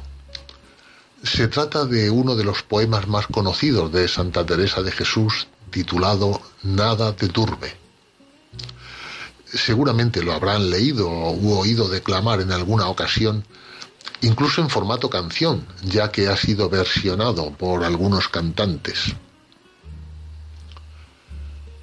Para comentar este texto que les voy a leer hoy en Pensar y Sentir, utilizaré parte del artículo que publicó el padre carmelita descalzo Tomás Álvarez en el número 109 de la revista Teresa de Jesús. Entre otras cosas comenta que en momentos difíciles hemos insinuado a algún amigo la idea principal del poema diciéndole, mira que todo se pasa, nada te turbe. Cada verso resulta ser un anillo de empalme con palabras bíblicas que ella ha pasado tantas veces desde el libro a los ojos y desde los ojos al alma. Nosotros, lectores de su poema, podemos rastrear el eco de esas vibraciones sin pretensiones de erudita búsqueda literaria, sino como prolongaciones de onda en la vivencia espiritual de Teresa orante o de Teresa poeta. Es posible que la dosis balsámica y sedante que desde el poema impregna al lector se deba a la cadencia asonante de los versos. Pero sin duda más fuerte que esa cadencia musical es lo medular y absoluto del mensaje que nos llega a través del poema con su alternancia de conceptos absolutos. Tres veces la palabra nada, dos veces la palabra todo y una vez la palabra solo, cerrando el poema en el verso final, solo Dios y punto, o solo Dios y basta. Si el poema era un sedante psicológico, por encima de la psicología prevalece la teología de la contemplativa y mística, que es Teresa. Hasta aquí los comentarios del padre carmelita descalzo Tomás Álvarez sobre el poema Nada te turbe, escrito por Santa Teresa de Jesús, del cual les voy a dar lectura.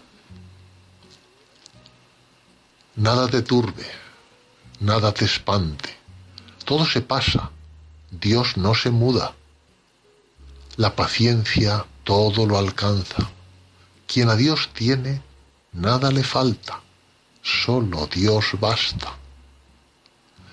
Eleva el pensamiento, al cielo sube, por nada te acongojes, nada te turbe. A Jesucristo sigue con pecho grande, y venga lo que venga, nada te espante. ¿Ves la gloria del mundo? Es gloria vana. Nada tiene de estable, todo se pasa. Aspira a lo celeste que siempre dura. Fiel y rico en promesas, Dios no se muda. Ámala cual merece bondad inmensa, pero no hay amor fino sin la paciencia confianza y fe viva mantenga el alma, que quien cree y espera todo lo alcanza. Del infierno acosado aunque se viere, burlará sus furores quien a Dios tiene. Vénganle desamparos, cruces, desgracias, siendo Dios su tesoro, nada le falta. Id pues, bienes del mundo, id, dichas vanas, aunque todo lo pierda, solo Dios basta.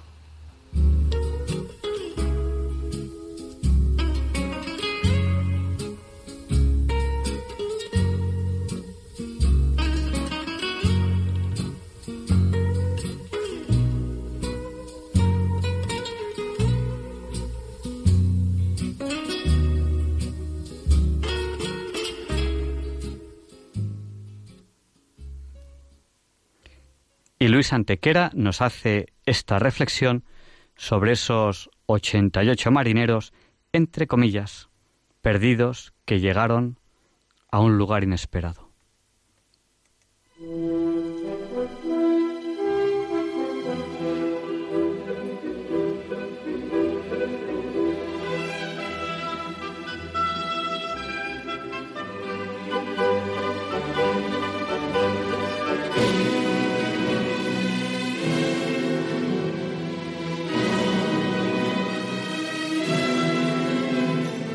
En un siglo tan maravilloso en unas cosas como extraño en otras, cual aquel que nos toca vivir, preocupado de muchas tonterías entre las cuales transformar la finalidad del lenguaje para que las palabras dejen de tener significados concretos para pasar a ser instrumentos asépticos que no molesten a nadie, una de las pequeñas batallas al respecto es la que se libra en torno a la denominación descubrimiento de América, que precisamente celebramos tal día como hoy, a la que aún habría que añadir para la perfecta descripción del hecho por Colón y los navegantes y exploradores españoles. Evidentemente, si de lo que se trata es de no molestar a nadie, está claro que el término descubrimiento molesta a algunos y por lo tanto habría que cambiarlo. Aunque desde este punto de vista ya les anticipo a ustedes que nadie va a ser capaz de encontrar término alguno que satisfaga a todos, pues no en balde somos ya casi 8.000 millones de seres humanos en el planeta. Como también les anticipo que sin salir de este enfoque de la cuestión, el término que más consenso va a suscitar va a seguir siendo precisamente el de descubrimiento de América.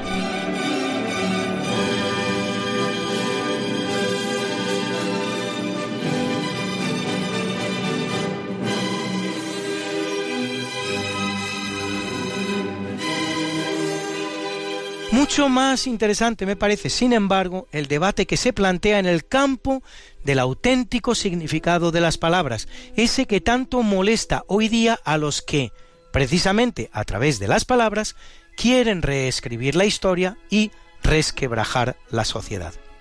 Pues bien, desde tal punto de vista, el término descubrimiento de América por los navegantes españoles es totalmente preciso, y más preciso que ninguno otro que hasta la fecha haya podido ser propuesto o utilizado.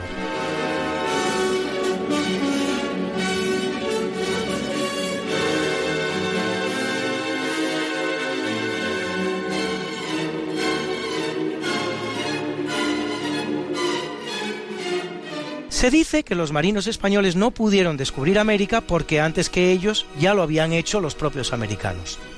Nada más torticero, engañoso y a la vez errado.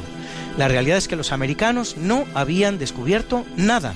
Los americanos vivían en América y basta, sin haber realizado ningún descubrimiento, no solo sin preguntarse cómo era el planeta en el que vivían o lo que había allende las aguas cuyas olas veían agitarse, sino sin ni siquiera conocer lo que había en su propio entorno más allá de lo que constituía su hábitat de supervivencia, ni menos aún las dimensiones y la forma del inmenso continente en el que su vida se desenvolvía.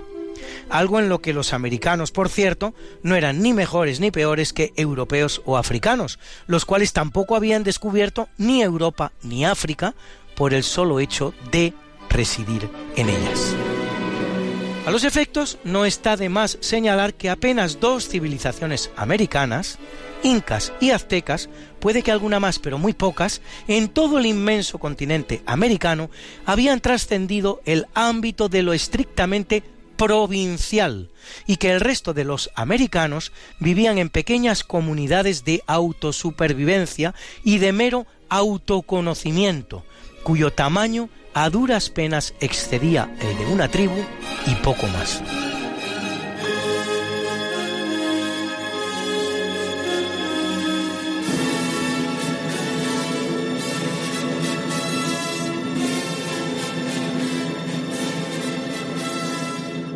Los buenistas del lenguaje proponen como alternativa al del descubrimiento el término encuentro. Un encuentro de culturas, un encuentro de civilizaciones, un encuentro de dos mundos. Y este es efectivamente el primero y más fehaciente de todos los resultados o consecuencias del descubrimiento, por lo que en modo alguno puede presentarse el término como alternativa, sino bien al contrario, como el perfecto compañero semántico. Porque hubo un descubrimiento, pudo haber a continuación y sólo a continuación un encuentro. Dar al término encuentro el significado que los buenistas del lenguaje quieren darle para que en vez de complementar al descubrimiento pueda reemplazarlo, obligaría a que españoles y americanos hubieran acordado encontrarse en algún punto del planeta Tierra, preferentemente en el equidistante del continente americano y el continente europeo en medio del Atlántico, con el objetivo de conocerse e intercambiar experiencias, cosa que a todas luces no es lo que ocurrió. Por el contrario, lo que sí ocurrió es que fueron los españoles los que se lanzaron a la increíble aventura de averiguar qué es lo que había allende los mares hasta el destino que sin ninguna duda se conocía y se buscaba, las costas más orientales de Asia, para encontrarse, bien es verdad que gracias a la más hermosa de las casualidades, con que lo que había era algo más que pura agua, sino un ignoto y entero continente, de dimensiones inimaginables y en consecuencia absolutamente inesperable. Algo que por cierto abunda en la idea del descubrimiento, porque la forma y dimensiones del mismo eran completamente desconocidas hasta para el más versado de los indígenas americanos, y fueron una vez más los españoles, con importantes aportaciones de los portugueses, los que en un tiempo no excesivamente largo, menos de medio siglo, realizaban las exploraciones que permitían determinarlas con bastante precisión, aportando por primera vez en la historia una visión global del continente que, ni que decir tiene, ni siquiera tenían los que antes que los españoles lo habían habitado durante siglos.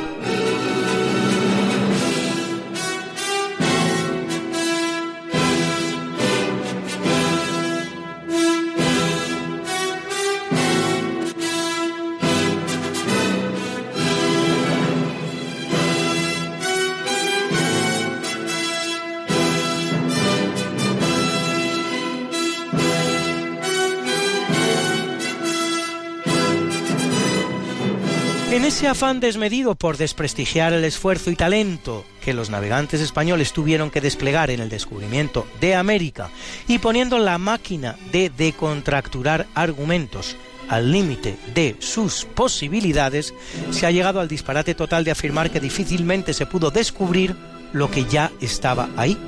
Pero es que en eso, precisamente en eso, consiste un descubrimiento, palabra que no significa otra cosa que retirar el velo que cubre algo, algo por lo tanto preexistente. Confunden los que esta argumentación utilizan un descubrimiento con una invención. El descubrimiento es el proceso que conduce a conocer la existencia y en todo caso las expresiones de algo que ya existe, aunque los seres humanos en nuestras estrechas entendederas, al fin y al cabo solo disponemos de cinco limitados sentidos, no lo conociéramos con anterioridad. Consiste la invención, por el contrario, en realizar a partir de cosas que ya existen por veladas que se nos presenten, aplicaciones que sin la mano del hombre de ninguna manera o con muy bajo índice de probabilidad se habrían producido de manera espontánea en la naturaleza. Con un ejemplo, se descubre la electricidad, se inventa la bombilla eléctrica. Y que yo sepa, nadie habla de la invención de América, sino de su descubrimiento.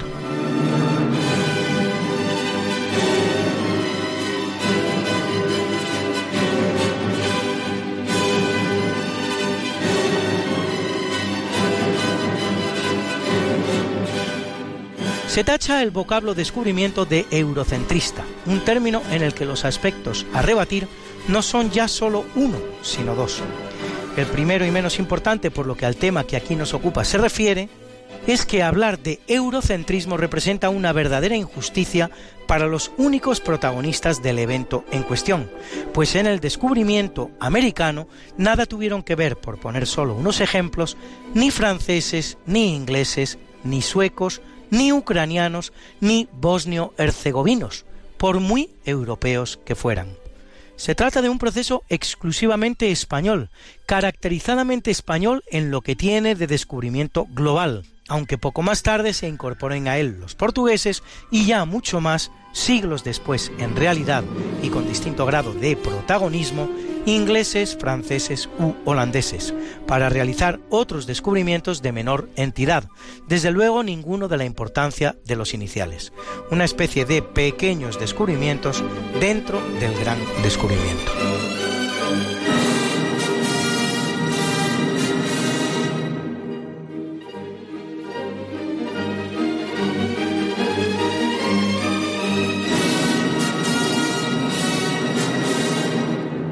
Más importante es, sin embargo, el segundo aspecto de la cuestión, el que utiliza el argumento del eurocentrismo para cuestionar el protagonismo de los que realizan el descubrimiento, que no son otros que, precisamente, los europeos, así identificados, como decimos, los españoles.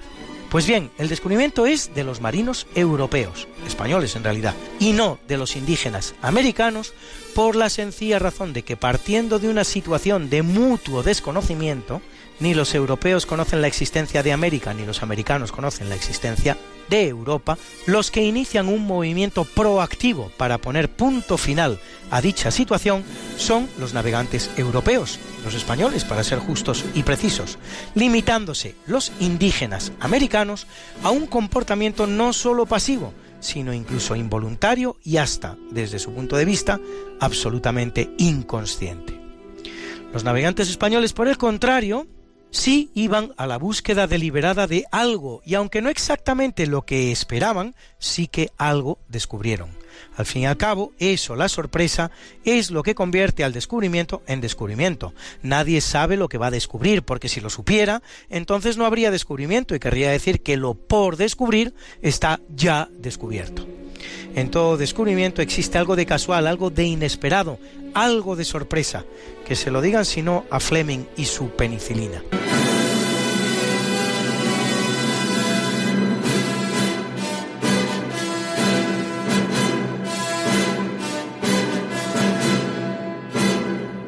En resumen, si en vez de haber sido los cascarones españoles los que al límite de sus posibilidades, por cierto, conviene recordarlo en cuanto ello habla de la heroicidad y pericia de los marinos españoles, llegan a América, hubieran sido los indígenas americanos los que hubieran llegado a Europa a bordo de sus canoas, hipótesis que nos planteamos desde un punto de vista retórico, no porque algo así hubiera podido ocurrir nunca, habida cuenta de la tecnología con la que contaban los indígenas americanos, entonces tendríamos que estar hablando con toda propiedad y justicia del descubrimiento de Europa por los indígenas americanos. Pero por suerte o por desgracia, guste o no, eso no es lo que ocurrió. Y por ello, de lo que tenemos que hablar hoy es del descubrimiento de América por personas procedentes de Europa, de España para ser precisos y enteramente justos, y no del de Europa por personas procedentes de América. Una cosa sí se ha de reconocer, sin embargo, desde un punto de vista positivo. Tanta impostura y tanta falsificación, sin quererlo y de manera indirecta, sí que contribuyen mediante el debate que generan y la necesaria aportación de argumentos a la que obligan a poner las cosas en su sitio y a fijar los cimientos de las ideas que son correctas. Así que aunque solo sea por eso, gracias tanto a los buenistas del lenguaje como a los deconstructores de la historia, a los que con tanta frecuencia y con tanto afán vemos trabajar juntos bien cogiditos de la mano. Porque gracias a ellos podemos fijar hoy que lo que se produjo fue un descubrimiento y no un encuentro, y que ese descubrimiento lo hicieron los españoles y no ni los europeos, ni menos aún los indígenas americanos.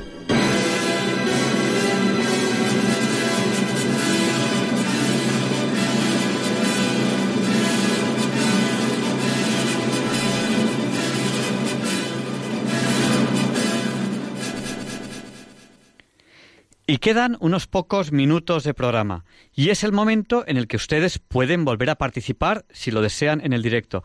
Les voy a pedir que llamen ya y que sean breves, porque quedan muy, muy poquitos minutos de programa, apenas cinco, seis o siete minutos. El teléfono al que tienen que llamar si desean participar ahora en directo en el programa, ya lo saben, se lo repito, es el 91 005 94 19. Si no tenían papel y lápiz a mano, se lo repito, 91 005 94 19. Vamos a dar paso ya a una primera llamada que si no me equivoco, si no me equivoco, nos llega desde el sur de España. Buenas noches, ¿con quién hablamos? Hola, buenas noches. Mm, Antonio, oye, Rafael, ahí cómo es. Yo me llamo yo- Javier yo- Ángel. Javier Ángel. Perdón, que se, me he confundido.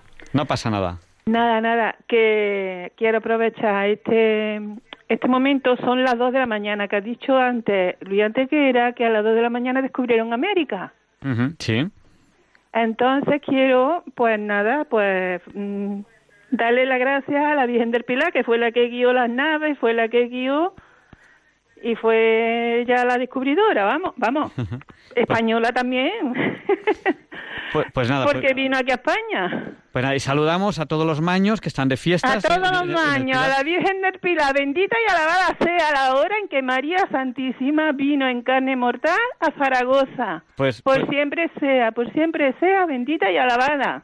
va- va- vamos. Un beso para la Virgen del Pilar. Muchas Y gracias. que viva España, que estamos, que nos proteja. Muchas gracias.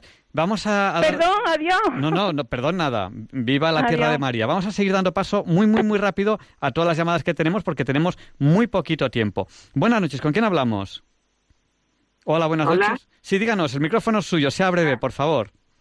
Sí, mire, mm, a María del Cielo, con, hablan con María del Cielo. Es que me ha gustado mucho el coloquio y la entrevista que le han hecho a, a este ingeniero. Quisiera saber el nombre y los apellidos para y el libro que ha hecho ese tan interesante para, para comprarlo. Sí, pues nada, pues- Antonio, ¿no? Sí, An- An- Antonio, ense- enseguida, enseguida le, respondemos por, por, por las ondas. Además, lo, lo tienen, lo tienen ahí, ahí en, el, en el Twitter, pero Pero no he sido capaz de encontrarlo. Yo muy agradecida, me ha gustado mucho la entrevista y todo lo que han comentado, ¿eh? do- don Antonio Martín Carrillo. Pues muchas gracias. Vam- Vamos a seguir dando paso a los oyentes. Sí, hasta luego. Gracias. Buenas noches, ¿con quién hablamos? Con bienvenido de Madrid. Hombre, bien- bienvenido, buenísimas noches. Te voy, te voy a pedir que seas breve porque Te voy a tenemos un par de hacer, mira, Dime.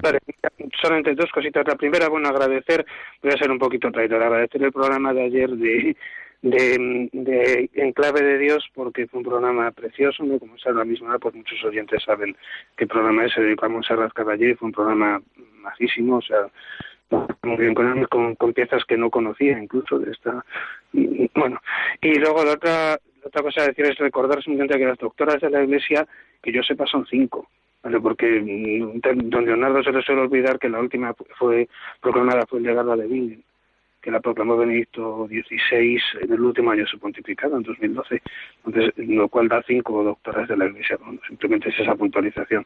Y nada, muchas gracias. Pues muchísimas gracias y, y nada, muchas gracias por, por ser un, un oyente tan fiel, te lo agradecemos un montón.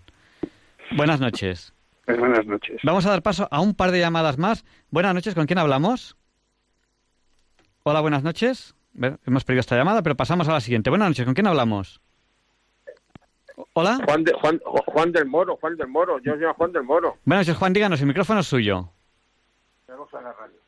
Oye, Sí, díganos, díganos, díganos, el micrófono es suyo. a ver, que estoy muy emocionado. Para mí mismo eh, es que yo eh, eh, es que estoy enamorado ahora mismo de Dios y de la Virgen y de todos los santos y todo. ¿Eh? Usted, Pues muchas gracias. vale, no puedo hablar más. Si quiere, muy breve, eh, porque tenemos que seguir dando paso a las llamadas. Díganos lo que considere oportuno, así breve.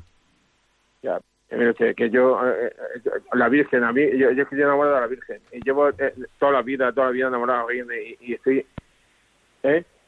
Pues muchas, muchas gracias. Muchas Pues- gracias. Y, y nada, y, y aquí en Diálogos con la Ciencia queremos potenciar también ese, ese, ese, ese amor hacia las cosas buenas, ¿no? El, el hombre es el único animal que busca la belleza, el bien y el arte en sí. Y, y bueno, tenemos que, que aprovecharlo, ¿no? La, la espiritualidad es una de las características humanas. Vamos a dar paso a la siguiente llamada. Buenas noches, ¿con quién hablamos? Buenas noches. Habla con Maru, con Maruja. Noches, Maruja. Eh, tiene, tiene un poquito de ruido, de ruido de fondo, pero díganos, el micrófono es suyo. Mire, es que quisiera saber en qué año nació Jesús. Bueno, pues en, en el eh, en el año cero, entiendo yo. Un, Lo- mo- lo un que- momento, un momento, que lo grabe. ¿En el año? Vamos a ver, si quiere, si quiere, estudiaremos a fondo este tema porque el calendario tiene, entre comillas, errores y ha habido un estudio muy serio que, aunque teóricamente sería en el año cero, pues parece ser que no es exactamente en el año cero, sino que hay unos- un error, no sabría ahora decirle, me, me suena que es de 30 y algo años el, el error. Pero si quiere este tema, lo estudiaremos a fondo y, y se lo comentamos tranquilamente en otro programa. Muy bien, muchísimas gracias. Muchísimas ¿Y en el gracias. Año que nació, en el año que nació la Virgen también puede ser? Uy, eso va a ser un poquito más difícil, ¿no? Cuando, cuando estamos a punto de superar el examen, nos pone otra pregunta más difícil todavía. Muy bien, vale. Muchas Muchísimas gracias. gracias. Vale, Buenas buenas, noches. noches. Y tenemos que terminar ya este programa de hoy, 12 de octubre de 2018. Muchísimas gracias por habernos acompañado en este programa. Les dejamos con el Catecismo de la Iglesia Católica, con Monseñor José Ignacio Munilla, que sé que les encanta. Esta pequeña oración que reza a veces, Señor, dame una voz como la de Monseñor José Ignacio Munilla y una sabiduría como la suya. Le pedimos a Juan Pablo II que interceda por nosotros para que se nos libre del mal. Recen por nosotros, que, me voy de viaje ahora. Recen por mí para que tenga buen viaje. Estoy viajando mucho últimamente, gracias a ustedes que sé que, rezan por nosotros. Y, y notamos, notamos sus oraciones. Nosotros también rezamos por, por ustedes. Algún oyente nos ha comentado que tiene alguna enfermedad. Le acompañamos, lo sabe bien. Algún oyente incluso cuando, cuando fuimos a, a Lourdes le trajimos agua de Lourdes. Tenemos pendiente ese viaje a Fátima que prometimos el año pasado y tenemos pendiente, tenemos pendiente hacerlo. Y tenemos pendiente colocar las fotos del viaje que sí que hicimos a Lourdes, colocarlos en, en el Twitter de Diálogos con la Ciencia. Muchísimas gracias y hasta la semana que viene, si Dios quiere. No falten. Aquí, si Dios quiere, estaremos nosotros para hacer junto con ustedes este programa.